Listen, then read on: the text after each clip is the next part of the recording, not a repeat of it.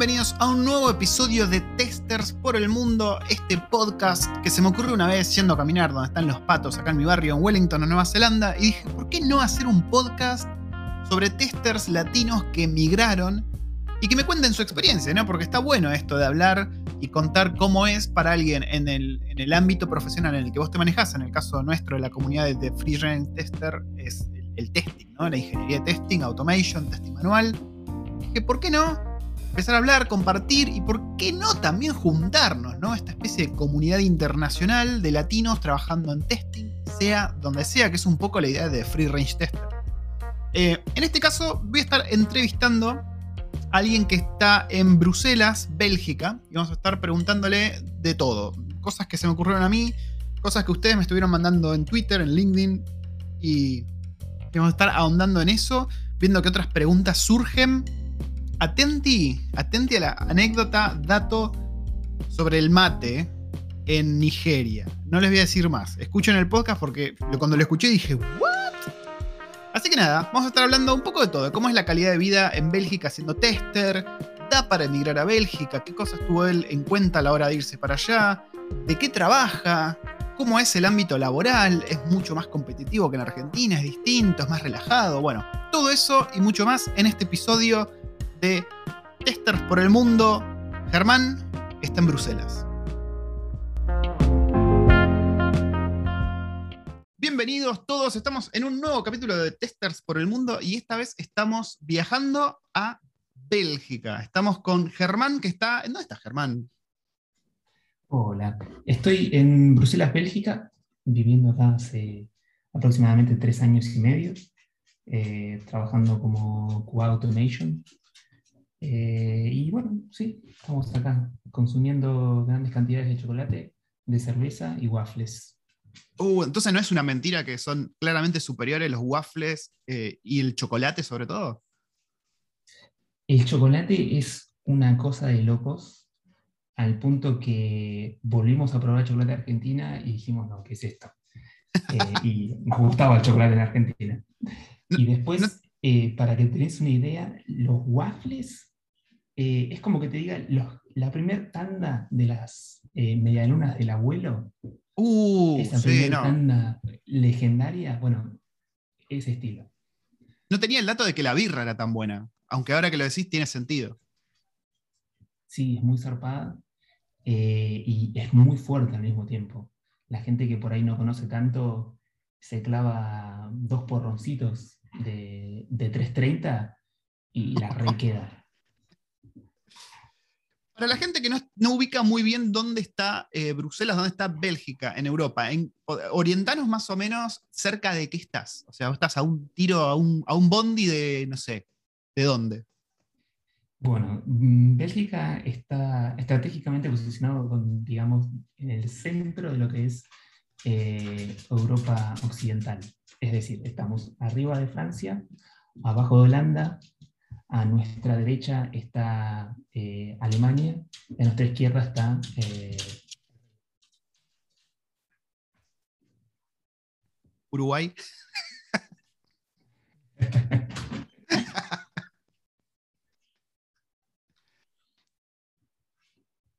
¿Estás buscando que haya a la derecha o no? No se escuchó que había a la derecha, perdón. Ah, perdón, no, a la derecha está Alemania. ah, Alemania, Alemania.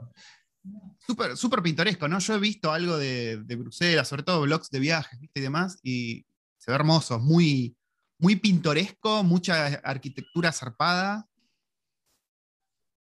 Sí, la verdad que eh, mantuvieron muchísimo, eh, sobre todo en la parte más céntrica de lo que es Bruselas, eh, los edificios, y hay bastantes edificios muy viejos, muy zarpados, y después está la denominada mejor plaza del mundo, que en realidad poco hace, no, es tanto, pero la mejor plaza del mundo se llama la, la Grand Place eh, y es como es el lugar a ir si venís a Bruselas. La Gran Plaza, después lo voy a buscar. Che, y a ver, vos hace tres años y medio me dijiste que estás trabajando como co-automation allá, ¿no? El, Germán del pasado, hace tres años y medio, vos, ¿qué, ¿qué, fue lo que te hizo decidir? O sea, me imagino que no fue de un día para otro que dijiste, ok, me voy a vivir a Bélgica. O sea, ¿cómo, cómo cayó la oportunidad? ¿Cómo consideraste Bélgica para, para irte? Bueno, eh, tengo que remontar un poquito antes de venirnos para acá para contar la historia completa, si no parece que. Dale, sí, sí, sí. Que hice todo, todo al tuntún. La precuela. Eh, yo, claro. Mm, decidí viajar y hacer la famosa Working Holiday a tus pagos, a Nueva Zelanda, ah, en el 2015, justo cuando terminé la carrera. Eh, yo soy técnico superior en programación, hice la carrera en, en la UTN en Argentina, y la terminé y dije, bueno, llegó mi momento, me voy a hacer algo que no tenga absolutamente nada que ver con, eh, con sistemas. Así que me fui para allá y hice los, trabajos típicos de eh, el picking de cherries, de kiwis, el trabajo de, de albañil, eh, etc. Y nada, estuve allá un año y tres meses más o menos.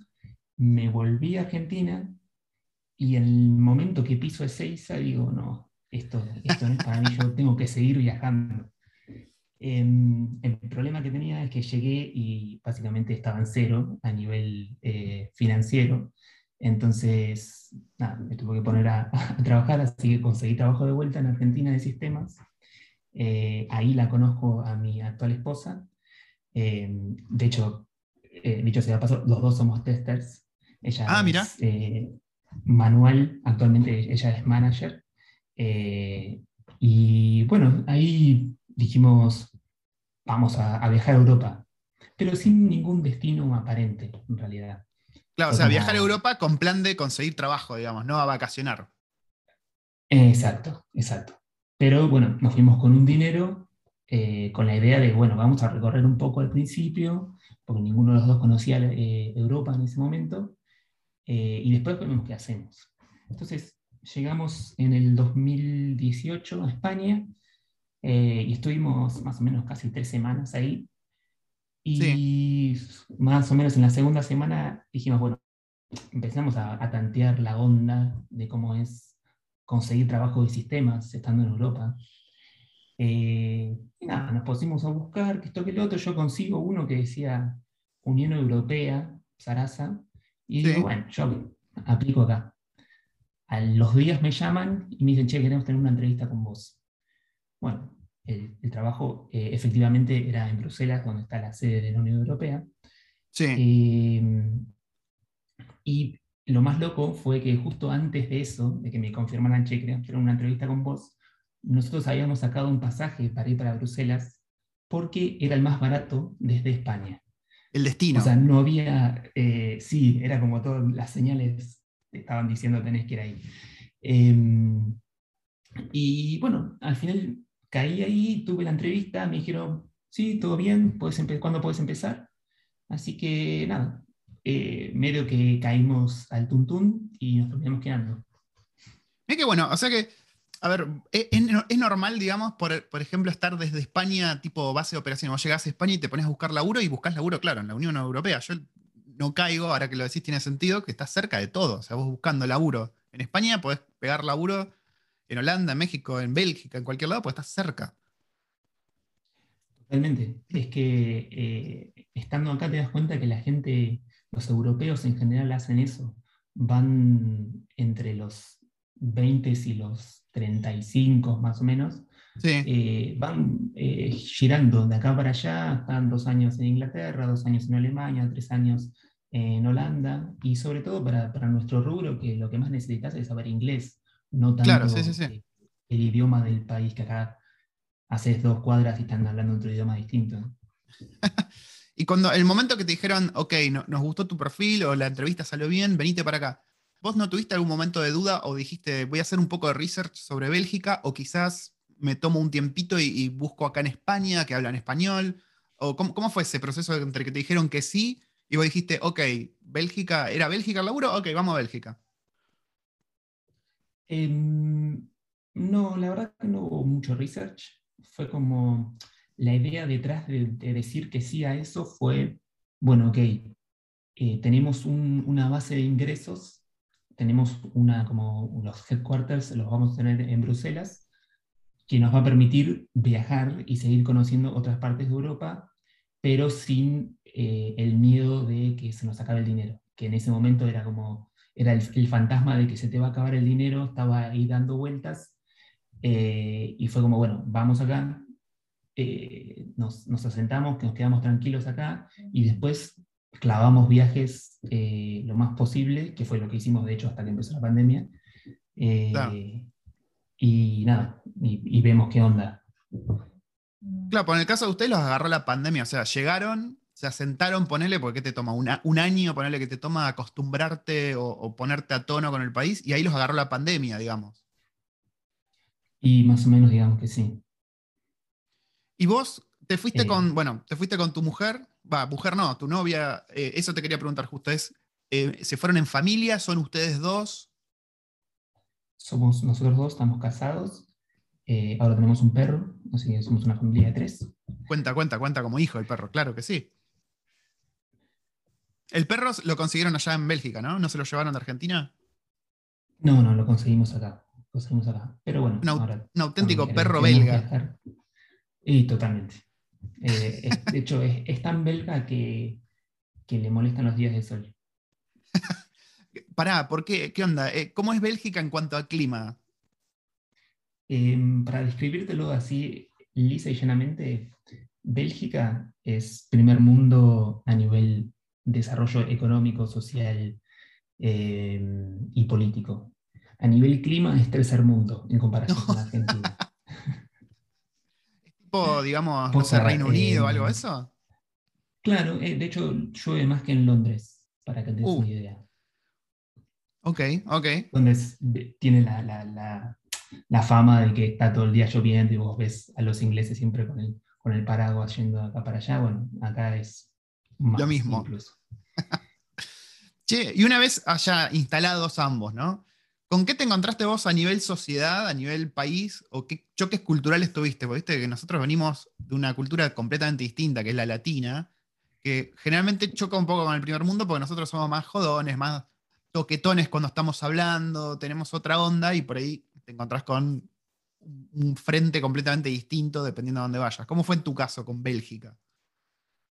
Eh, sí, el, cambio fue un toque grande con, justamente con esto que decís de, lo que es el, latino y de joder y siempre, che, vení, vamos a hacer esto, o te invitan para acá o te invitan para allá, eh, y como que siempre están las puertas abiertas en, todos lados y puedes eh, ir a la casa de un amigo y estar una semana comiendo y, no te va a decir nada. Acá es como muchísimo más cerrado, la sociedad eh, belga es súper cerrada. Sí. Em, y de hecho, eh, por ejemplo, eh, son un toque racistas también. Ah, mira. Eh, a nivel como, si sos morocho, mm, te miran raro. Ya, ya antes de, cruzar palabras ya es como, este, ¿de dónde viene?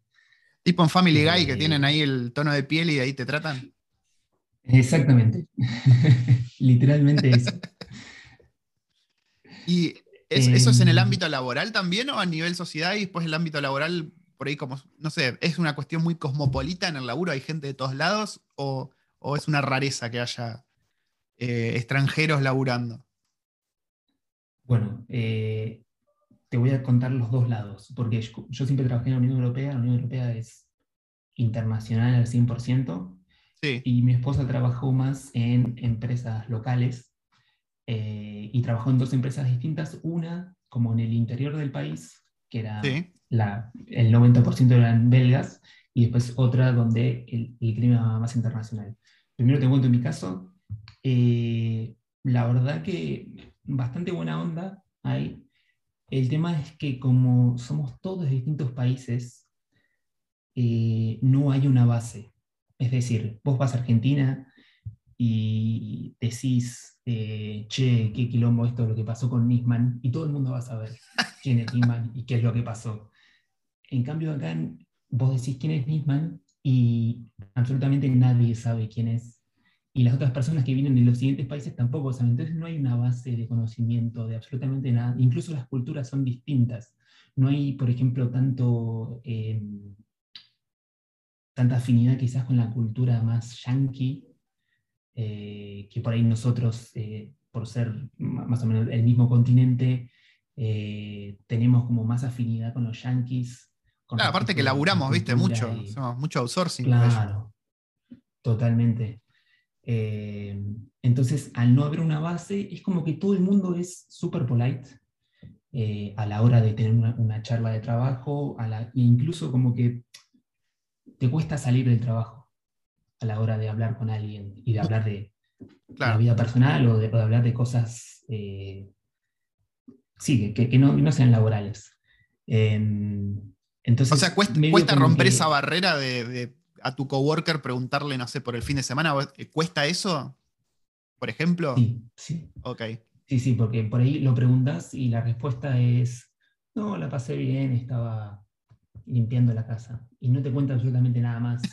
Entonces, es como que o, tenés que empezar a preguntar y al mismo tiempo no sabes si es que estás preguntando y lo estás molestando a la otra persona o si eh, por ahí la otra persona espera que vos le preguntes para seguir, para seguir hablando. Eh, entonces ahí era como, al principio estaba bueno porque decís, uh, che, la gente es re buena onda, pero después te das cuenta que no, no puedes pasar al siguiente nivel, que por ahí en Argentina es, ya si ya llegas a, eh, entras a un trabajo nuevo, ya estás en el nivel 2. Claro, eh, sí, sí, sí. Em, así que básicamente eso en, en, mi lado, en la parte internacional. Y después en la parte más belga es que son muy cerrados a la hora de, de charlar con vos, o, te tratan como que sos un, un espécimen raro, que sos un extraterrestre, básicamente. Eh, que venís de un lugar que es, no sé, fuera de. que está fuera del mapa. Claro. Em, Ponele, para el, para el que no, yo creo que, no, creo que nunca me crucé un belga, la verdad que no, no, tengo ni idea, pero para los que no nos cruzamos un belga, eh, y que sí tenemos ciertos estereotipos, que yo, tenemos el estereotipo del alemán que es medio callado, del finlandés que es súper cerrado. Está cerca de eso, de ese tipo de personalidad por ahí, más que de un británico, que es como más pelienciero, pelienciero perdón, y jodón. Está más para el lado ese nórdico, digamos, de, de ser, tipo los noruegos, finlandeses, que son como súper parcos, o, o viene por otro lado la mano. O sea, entre ellos son así también de de callados, reservados, de che, respetá mi espacio personal, o son distintos? Eh, te diría que sí, son bastante así, cerrados. Por ahí entre ellos no son tan callados, pero mm, quizás, eh, por ejemplo, no, se invitan tanto a la casa a veces. es más que juntarse en un bar, porque hay infinidad de bares acá. Sí. Eh, entonces, te juntás en un bar y después cada uno se va a su casa. Y por ahí hay gente que no conoce la casa de su amigo de hace 10 años, porque siempre se juntaron en un lugar X. Sí. Y vos en estos tres años y medio tenés alguien que vos hayas dicho, ok, me hice un amigo belga y este, con este chango yo hablo y nos contamos cosas personales. ¿Tenés algo así o no, no has llegado a, ese nivel de amistad con un belga? Eh, no, no. Todos, la gente que conozco, donde eh, hice amistades y, o conocidos, es toda gente eh, del ámbito internacional. Mirá, qué interesante. También por, por, un tema de, eh, de barrera idiomática, porque nosotros vinimos acá sin saber francés. En, en, Bélgica, para los que no saben, se habla francés, se habla holandés y se habla un poco de alemán, dependiendo de la zona. Tremendo bolonqui de, de idioma zarpado. Y justo en, Bruselas es como un mix de todo. Y eh, eh, incluido el inglés, que lo tienen un poco bastardeado, porque no es un idioma oficial, pero básicamente Bruselas eh, tiene, es tan cosmopolita, de hecho es la segunda ciudad más cosmopolita del mundo después de Dubái, que como que lo están teniendo que hacer a la fuerza cada vez más cosas a nivel... imagino a nivel a nivel negocio tenés que hablar inglés, sobre todo si se está transformando así, si no, ¿cómo haces? Sí, sí, sí. Es que a nivel negocio, en general, sí se habla en inglés. Pero después a nivel gubernamental no, y eso les trajo un montón de problemas, por ejemplo, ahora con el tema de la vacunación. No pueden eh, hacer un, track de, de, la gente que se vacunó por ahí en otros países y después volvió a trabajar en Bélgica, eh, o gente que por ahí eh, no sigue la, las directivas del país con respecto a las vacunas, sigue las directivas de su país de origen. Entonces tienen un bolonqui muy grande eh, tratando de encontrar o convencer a la gente para que se vacune o eh, integrarlas al sistema y decirle, ah, vos te, vacunaste en India, bueno, ok, te, anotamos como que te vacunaste. Claro.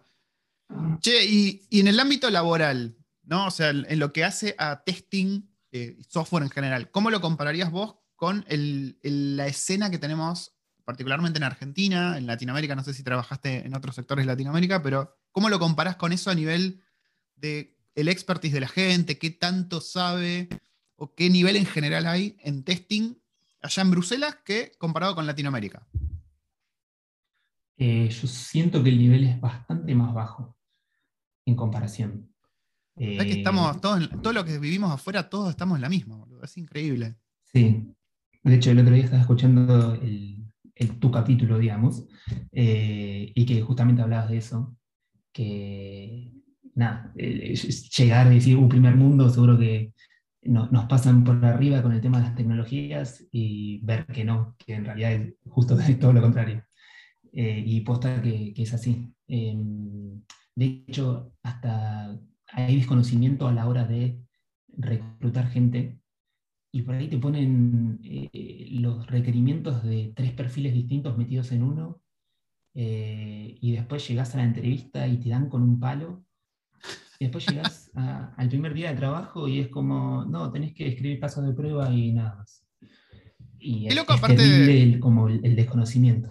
Sí, qué loco, aparte que mm, siendo una, ciudad ¿no? que está en la Unión Europea, que me imagino que recibe profesionales muy fácilmente, comparado con, por ejemplo, no sé, una Australia una Nueva Zelanda, que estamos flotando en el medio de la nada, que, incluso sea así, ¿no? Porque yo hubiese imaginado que, bueno, Bruselas está en la Unión Europea, hay una, alta competitividad de profesionales, me imagino, porque eh, podés acceder fácil a un montón de profesionales que tenés cerca en la, en la Unión Europea, pero qué loco que incluso así el nivel no esté, no esté tan al, al palo, digamos. O sea, vos por qué pensás que, habiendo estado ya tres años y medio, ¿no? ¿Qué, es lo que ves vos? ¿O por qué pensás que se da esto de que el nivel en, software al menos está por debajo de lo que hacemos en Latinoamérica?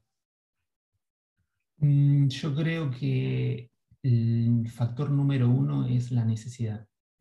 Acá mm. los belgas y en general el europeo eh, muchas veces vienen de generaciones y generaciones de gente que mm, siempre haciendo lo mínimo le, fue bien y nunca tuvo que, salir de, su burbuja.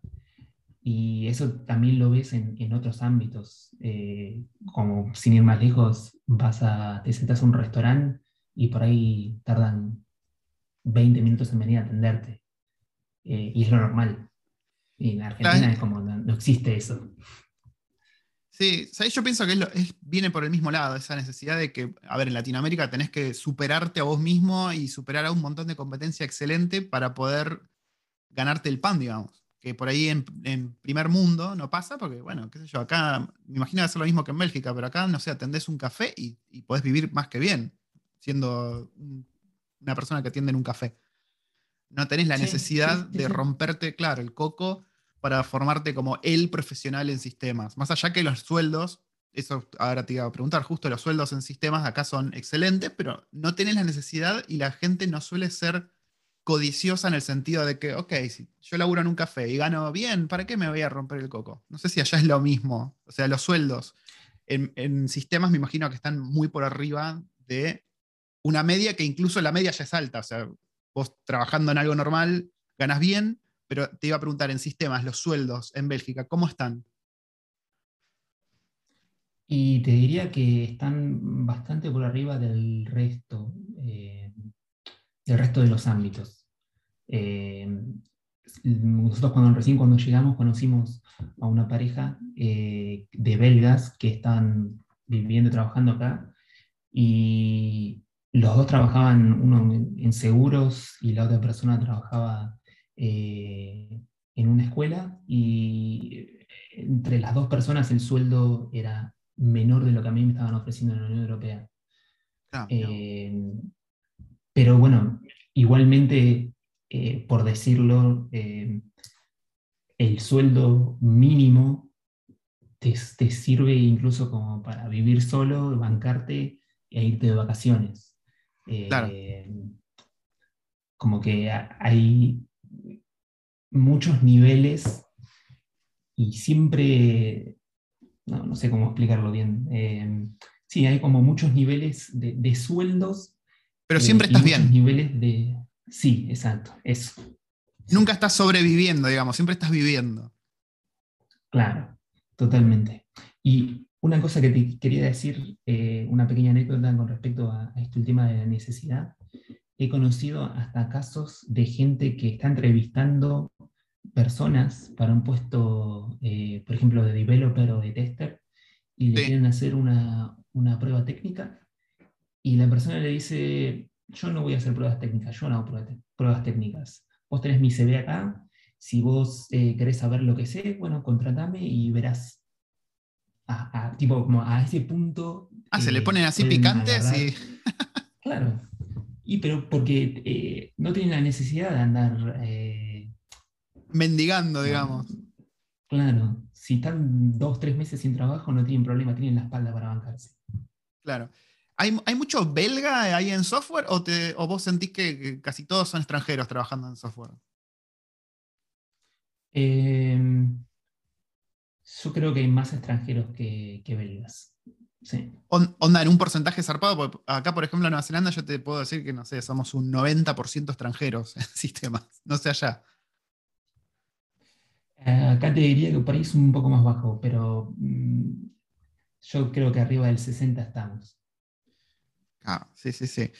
¿Y, la movida tester ahí en, por ejemplo, donde estás vos, en Bruselas? O, a ver, estás tan cerca, la verdad, de tantos otros países que aplica para otros países. ¿Cómo es la movida? ¿Ves que hay muchos meetups, eh, hay muchos congresos, muchas conferencias, muchas charlas?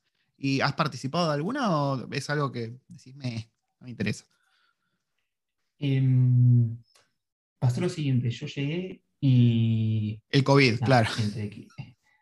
bueno, es que medio que pasó eso, porque hasta que nos acomodamos y después empecé a ver los congresos que había, que esto, que el otro, se terminó cortando. Pero justo antes de que se cortara, vi que había bastantes y es muy común acá que en todos los trabajos te digan, bueno, te cubrimos los congresos, vos querés ir a un congreso en Berlín, un congreso en Bielorrusia, un congreso en Finlandia, te lo, pagamos y, te vas. Claro, eso es un golazo. Es un golazo. Yo justo ayer, la semana pasada estaba compartiendo sobre una conferencia que se hace en España. Y claro, un montón de gente de Latinoamérica me dijo, che, es, carísimo para mí eso, no me lo puedo costear. Yo les decía, bueno, pero vos podés pedirle a tu empleador. No, ya en Latinoamérica es muy raro que te pagues 200 euros para asistir a una conferencia eh, pero claro, en, otros países, qué sé yo, en Europa, en Bélgica, como decís vos, acá también es muy común que te digan, ok, ¿querés ir? Toma, te lo pago, anda. Sí, sí, sí, sí. Y de hecho, hay veces que incluso lo usan como una especie de, de estos, estos retiros de bonding, donde se va todo el equipo a, a, la conferencia tal y se quedan todos en el mismo hotel, y es como una especie de viaje de egresados, pero yendo a una conferencia. Sí, incluso también lo usan mucho para hacer networking. A mí me ha pasado que me mandaron a conferencias y te dan una pila de tarjetitas de, la empresa en la que estás trabajando para que, para que hables y repartas, ¿viste? Claro, sí, sí, sí. ¿Cómo, a ver, vos, vos ya estás tres años y medio laburando ahí, ¿no? ¿Cómo comparás lo que ves vos en, laburo, ¿no? tanto en, en, oferta de laburo en testing sobre todo, frente a otros países europeos como España, Alemania? Y sumado un poquito a esa pregunta, en tres años y medio me imagino que ya más o menos te diste una idea de si querés o no querés estar a largo plazo ahí, se te cruzó por la cabeza decir, ok, no, por ahí ni bien pase todo este quilombo del COVID, me quiero ir España por un tema de idiomático, o me quiero ir, no sé, a Reino Unido también, porque, qué sé yo, hablan más inglés, o preferís quedarte y decir, ok, me encantó Bruselas, amo y me quedo acá y siento que es un país en el que me quedaría a formar una familia, ¿por qué no? Em, bueno, primero te, contesto el tema de, Bruselas y la comparación con otros países de Europa. Em, yo creo que la oferta de Bruselas em, quizás no es tan rica a nivel startup, por ejemplo, en comparación con España, UK o Alemania. Eh, en, estos, en estos tres países e incluso también Países Bajos, eh, que fue lo que pude ver, hay banda de startups para todos lados. Eh, y en, comparación acá en, Bélgica no hay tanto a nivel, a nivel como del ámbito privado. Pero después eh, del ámbito público eh, yo creo que se mantiene en general la oferta y los requerimientos y todo en la parte pública. Ah, y después, con respecto a... Ah, sí, no, no, no, estaba, sintiendo. estaba sintiendo, ah. rascándome la barbilla. Em, y después con respecto al, tema de, mudarnos, eh, sí, básicamente lo que describiste vos es lo que queremos hacer.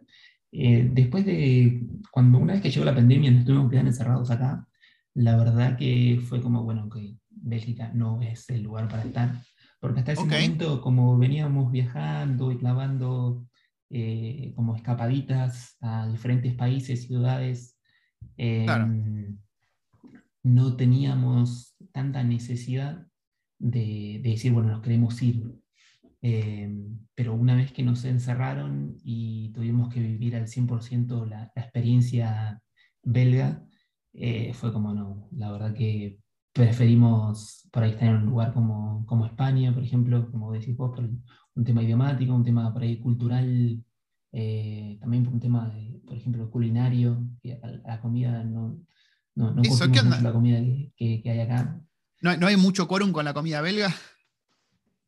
No, y es muy extraño porque estamos a una hora y media de, de, París y te vas a París y clavas, caes en cualquier sucucho y la comida es increíble y acá es bastante, bastante fea la comida. Em, entonces, nada, son como eh, varios factores que hicieron que, digamos, bueno, tratemos de, irnos lo antes posible. Eh, así que nada, ahora estoy en la búsqueda de, trabajo, porque quiero encontrar un trabajo remoto que nos permita, eh, si bien por ahí ahora queremos relocarnos en España, después por ahí queremos ir para otros lados y tener la facilidad de tener un trabajo remoto nos, nos permite la, la posibilidad de movernos. Querés ser un free range tester, básicamente. Exactamente, Pato.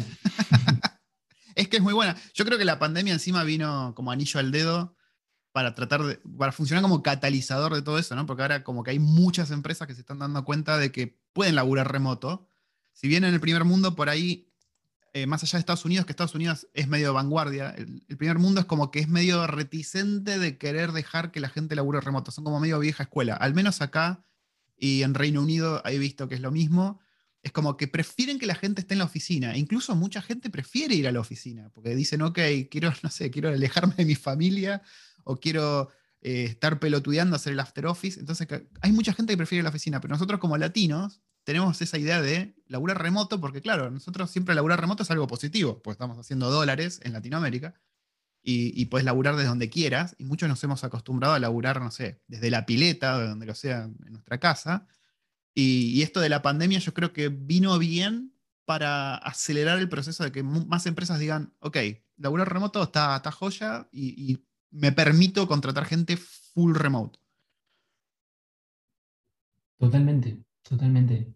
Eh, acá es, como vos decís, eh, se veía como un alivio el tema de todas las empresas tratando de, o, dándose cuenta de un día para otro. En mi caso, por ejemplo, yo tenía que ir todos los días a, la oficina hasta marzo del año pasado y nos decían no se puede hacer eh, teletrabajo por un tema de infraestructura. Y de un día para otro, de un viernes a un lunes, empezamos a trabajar todos remoto. Y no hubo problemas. Y no chamulla el muchacho. cayó la, la careta a todo el mundo, zarpado. Eh, y, pero el problema ahora es que ese, el relato de no, bueno, ahora vamos a trabajar todos remoto, porque vemos que eh, la performance sigue siendo igual o incluso mejor, ahora se cayó esa careta y es como vuelven a, la oficina. No. Eh, entonces también le queremos escapar a eso, porque pasar tanto tiempo estando eh, desde casa es como, bueno, gané un montón de libertades, no me las saques. Claro, sí, sí. Encima, a, ver, no sé, ¿cómo es el costo de vida allá en, Bélgica o en, Europa en general? No sé si se mantiene dentro de un rango en, la Unión Europea o si varía salvajemente de país a país. ¿Es, un costo de vida alto? Es bastante alto. Eh, sobre todo en países más de Europa del Norte, incluido Bélgica, es eh, bastante más caro que por ahí, no sé, países como Grecia, eh, no sé tanto Italia, pero Grecia, España, Portugal, eh, en esos países es bastante más bajo el, nivel de vida. Em, y después en el norte y sobre todo en las grandes capitales eh, es muchísimo más caro. claro, pues yo te iba a decir, bueno, vos por ahí podés buscar laburo remoto para Estados Unidos, que para nosotros es relativamente fácil encontrar, pero los sueldos que Estados Unidos suele pagar a la gente offshore en Latinoamérica, a vos no te sirve, al menos en mi caso sé que no me serviría un solo laburo remoto por ahí para vivir acá en Nueva Zelanda, pues los sueldos, el costo de vida acá, por ejemplo, es muy alto, pero los sueldos son muy altos también. Pero ¿qué pasa? Estados Unidos no te va a pagar un sueldo como para vivir bien acá, te va a pagar siempre el sueldo que es un win-win para ellos y para Latinoamérica. Entonces, por ahí por ese lado, no sé si a vos te rendiría o te sirve, o si lo has considerado, laburar remoto para Estados Unidos, Canadá, como lo hacías o como lo hubieses hecho en, Argentina, ¿no? Claro, eh, sí, eh, básicamente lo que acabas de decir. el, dinero no rinde eh, con, el método de outsourcing de, Estados Unidos. Che, y, vos, allá en Bélgica, ¿no? En Bruselas. ¿Vos has ido a la oficina? Sí, llegaste a ir a la oficina. Antes sí, sí. ¿Cómo ven eh, tus compañeros? Pues bueno, más que nada son los, extranjeros, ¿no? Porque son casi todos extranjeros, me dijiste, pero me imagino que también había algún que otro belga. ¿Cómo ven tus compañeros a un argentino? Por ejemplo, ¿has llevado mate a la oficina? Totalmente. Vamos, los pibes, claro que sí. ¿Qué onda? ¿Cómo te miran? Al principio es como, che, ¿qué es eso? Y le digo, es como un té, pero a la inversa. En vez de ponerlo en un saquito, es una cantidad zarpada de té metida dentro del vaso, que le digo vaso porque en vez de decirle porongo, que nadie lo entiende. le digo eh, gurd. Le digo, claro, y, lo filtro a través de la bombilla, no a través de el, saquito, digamos. Y toda la gente se queda, ah, mirá, es como el té verde, que esto, que el otro. Y de hecho, se lo hice probar a tanta gente de tantos lugares distintos. Ah, eso te iba a preguntar, ¿hiciste probar y qué onda? Eh, en general, no gusta. Em, sí, me imagino. Pero, por ejemplo, gente de India me dijo, che, está bueno, eh, es, como, es como un té y es, bastante rico. Y después una persona de Nigeria me contó, lo probó y me dijo, che, esto también lo tomamos en Nigeria. No, no, pará, eh, ¿cómo, cómo que lo toman en Nigeria? Te juro, me dijo, pero es distinto, porque ellos agarran y hacen una olla gigantesca comunitaria, meten la yerba ahí, meten el agua, lo hierven y después la gente pasa con una taza, ponele, mete la taza dentro de la olla y saca el té que sale del mate y se lo toma. No, para, para, me, vuelvo, me vuelvo loco. O sea, ¿toman yerba mate? ¿Es yerba mate o es té? No, no, yerba mate. No. O sea. Eh, tremendo esto. Sí, sí, sí. Y me dice, normalmente nosotros lo usamos como un laxante. que, igual, o sea, tiene todo el sentido del mundo. a, veces, a veces funciona así, ¿no? no, es tremendo. O sea que yo acá descubrí que primero se le hice probar un samoano que le gustó. Y me di cuenta que los coreanos y los chinos toman mate también. De hecho, por accidente encontramos en un mercado coreano acá eh, mate cocido. O sea, es yerba mate y venden el mate cocido. Qué bien. Y no sé, ¿vos cómo llevabas la yerba? Por ejemplo, yo la llevaba por una cuestión de practicidad, la llevaba en una Ziploc, lo cual hacía que se vea súper sospechoso, porque tenía un montón de. parecía estaba, estaba con faso, ¿viste? Agarraba en la oficina, sacaba la Ziploc, me ponía a tirar ahí, todos me miraban, onda, che, ¿qué es eso? ¿Vos la llevabas también así? ¿Preparabas ahí en la cocina la vista de todo? ¿Cómo, cómo, llevaba el mate? Bueno, eh, por ahí no, no, llevaba la bolsita simple, pero sí llevaba un tupper. Eh, o si no, a veces, por ahí, había veces que nos, nos quedábamos sin, sin eh, suplementos y teníamos que salir a comprar las bolsitas de medio kilo y llevar la bolsita, el paquete normal. Pero si no, sí, en un tupper. Y sí, o sea, me, me, pasó más que nada cuando voy a cambiar la yerba y estoy ahí tirando la yerba en el, en el tacho y la gente te mira así como, este flaco, ¿qué está haciendo? Y después cuando estás limpiando el mate en, la bacha de la cocina, eh, sí, sí, me pasó varias veces. la gente me pregunta, bueno, ¿y eso qué es? ¿Y lo puedo probar? Eh, ¿Te preguntaron si es legal al menos una vez? Eh, no, ¿sabes qué no? Y, pero igual eso que también creo, que es lo que te dije antes, que la gente es muy polite. Entonces, como que no, se anima. Por ahí piensa, che, esto, esto es legal o es ilegal. Y por ahí piensa, uh, este se puede llegar a ofender, entonces no te lo preguntan directamente. Claro, acá, como el kiwi es medio jodón, me hacen esa pregunta medio joda. De hecho, tenía una manager que le decía la, pipa de crack. decía el mate. el crack, el crack pipe. Em, vos ya estando allá hace tres años y medio, viniendo de Argentina, con todas las cosas que eso conlleva, si nos estás escuchando desde Argentina o desde Latinoamérica, porque la verdad que es el caso, es el mismo, nos entenderán, ¿te cambió la forma de ver la vida estar en, un país como Bruselas, eh, como Bélgica, por tres años y medio, viviendo, trabajando? ¿Te cambió la manera en que ves la vida de alguna manera? ¿O sentís que, que sos el mismo Germán de hace cuatro años?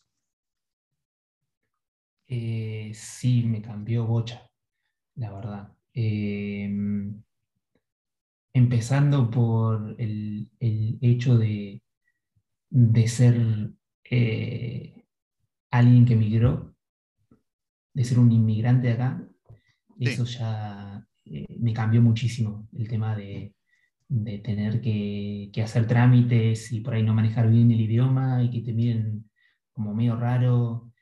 Eh, nunca es fácil, ¿no? Nunca es fácil migrar. No, y son mil millones de trámites. Al principio no sabes para dónde salir eh, corriendo. Y sí, la verdad que me hizo ver las cosas de, formas muy distintas. Y también me hizo ver eh, la suerte, la suerte que tengo y que, puedo hacer las cosas.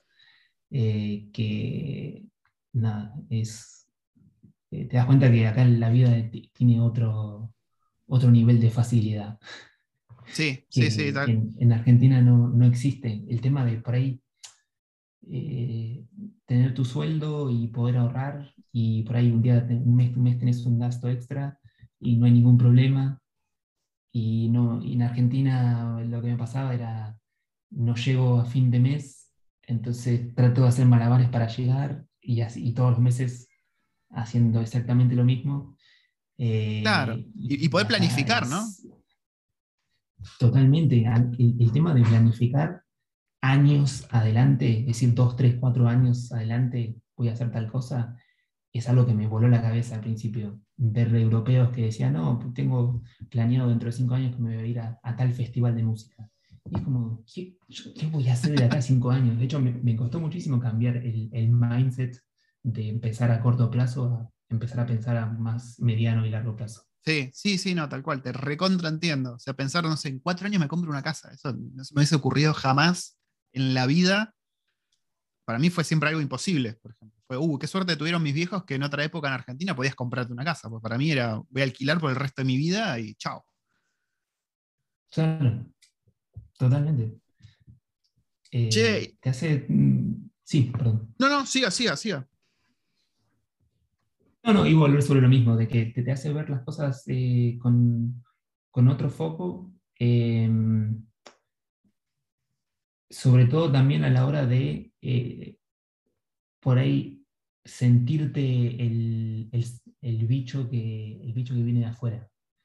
Sentirte sí, tal cual. Eh, por ahí fuera de la cultura, que es algo que por ahí estás en una conversación y todos saben de lo que están hablando y vos te quedaste afuera Y, pará, ya que, ya que dijiste eso, ¿a vos te pegó por algún lado haberte ido, haber estado ya tanto tiempo lejos de Argentina? A mí, por ejemplo, yo soy metalero, ¿no? Me pegó por el lado de escuchar cumbia. ¿A vos te pegó por algún lado? Em, me pegó. Bueno, o sea, no, sé si eh, tan, tan, radical, eh, pero sí eh, de pasarte por ahí de escuchar rock nacional una vez por semana, sí, escuchar rock nacional seis veces por semana y un día a la semana escuchas algo en inglés, o, al punto de por ahí yo venía escuchando cosas en inglés y de repente es como, como que perdí el sentido y digo, no, tengo que escuchar algo en mi idioma, tengo que, sentirme en casa un poco, incluso por lo menos con lo, con lo que escucho. Tal cual, eh, tal cual. Eso fue, fue bastante raro. Con la comida te pasó también, con, no sé, con, tu, con tu esposa dijeron, ok, vamos a ponernos a hacer, no sé, milanesas, porque la comida acá no va, vamos a hacer pizza, vamos a hacer una boloñesa. Sí, hacer milanesas, hacer empanadas con, con masa eh, casera, hacer fideos, hacer pizza. Eh, nunca en la vida, esto es algo que voy a decir, nunca en la vida había hecho asado en Argentina y ponerme a asado en Bélgica. Y tipo Pepe Argento, eh, ¿viste? Con la camiseta argentina haciendo el asado. Claro, con, vino en cartón, escuchando, escuchando los redondos. sí, la carne, ¿la carne qué onda? Algo que pensé que en Argentina no iba a ser. La carne es eh, bastante rica, eh, porque la cocinan con mucha, eh, mucha manteca. Y algo que me cambió del tema de la carne es que, viste que en Argentina la carne siempre está cocida. Y por ahí, muy en el centro, ves por ahí una linita medio rosa. Bueno, acá es literalmente lo contrario. Sí, es lo mismo. Creo que en todo el mundo es lo mismo, menos en Argentina.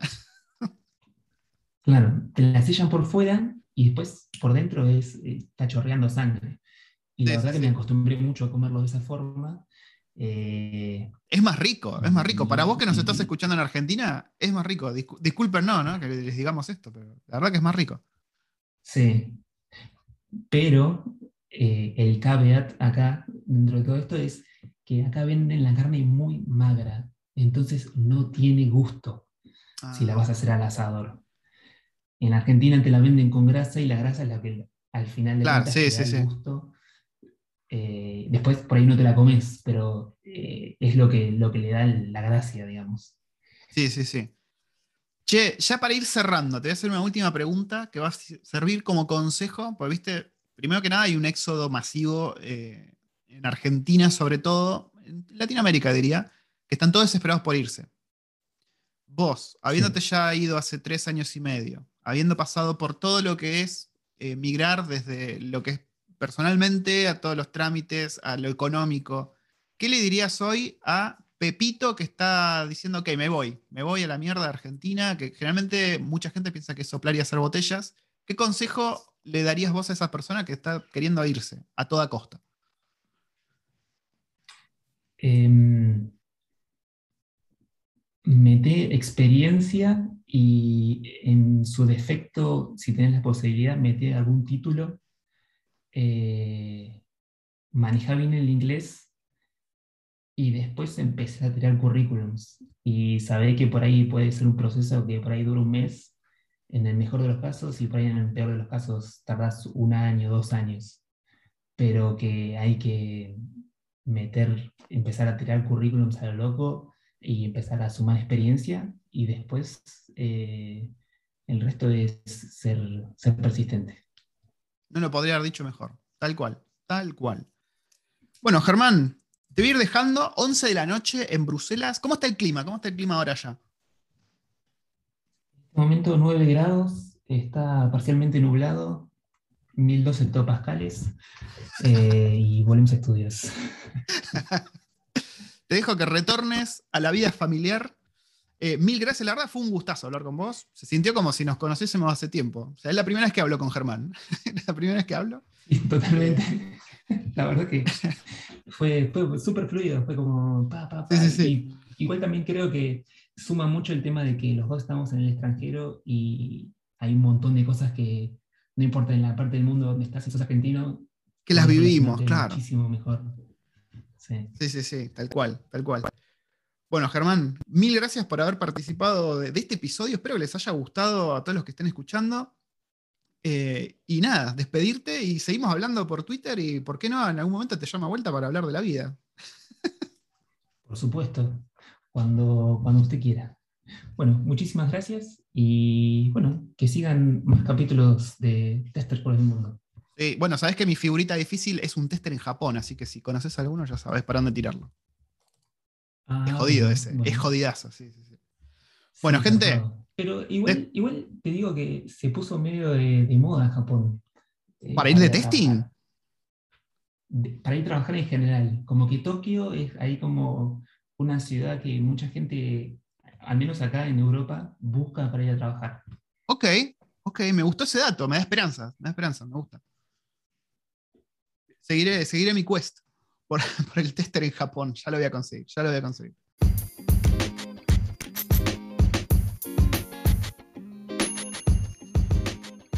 fue la entrevista que tuvimos con Germán. Germán está en Bélgica. Me pareció muy interesante todos los detalles que tiró. La conversación, la verdad que, se, disfrutó mucho, como le dije yo a él, se sintió como si nos conociésemos. La verdad que era la primera vez que hablaba con él.